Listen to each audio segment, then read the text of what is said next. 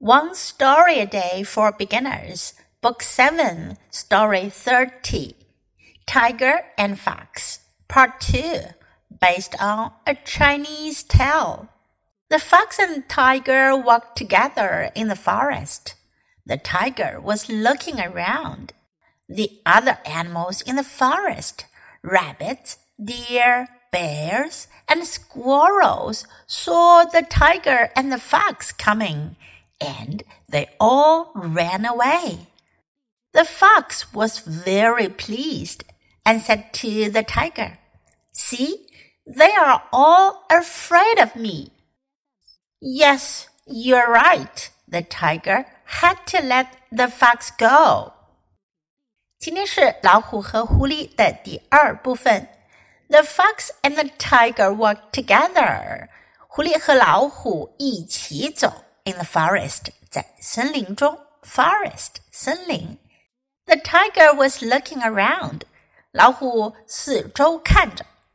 The other animals in the forest 森林里的其他动物们，rabbits 兔子，deer 鹿，bears 熊，and squirrels 松鼠，saw the tiger and the fox coming 看到老虎和狐狸来了。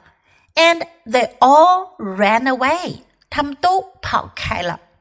The fox was very pleased. 狐狸非常的 pleased。pleased 意思呢，跟 happy 是一样的，很开心的，很快乐的。狐狸很高兴，and said to the tiger，就对老虎说了：“See, they're all afraid of me。看到了吗？他们都害怕我。Are afraid of 害怕。” Yes, you're right. 嗯，你说的对。The tiger had to let the fox go. 老虎只好让狐狸走了。小朋友，你们说，动物们是真的 afraid of the fox 狐狸吗？他们真的害怕狐狸吗？不是的，他们害怕的是谁呢？当然是 the tiger. All the animals are afraid of the tiger.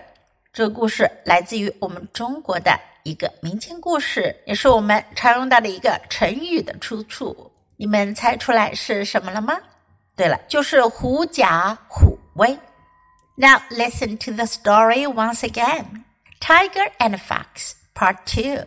The fox and the tiger walked together in the forest. The tiger was looking around. The other animals in the forest, rabbits, deer, bears, and squirrels, saw the tiger and the fox coming, and they all ran away. The fox was very pleased and said to the tiger, See, they are all afraid of me. Yes, you're right. The tiger had to let the fox go.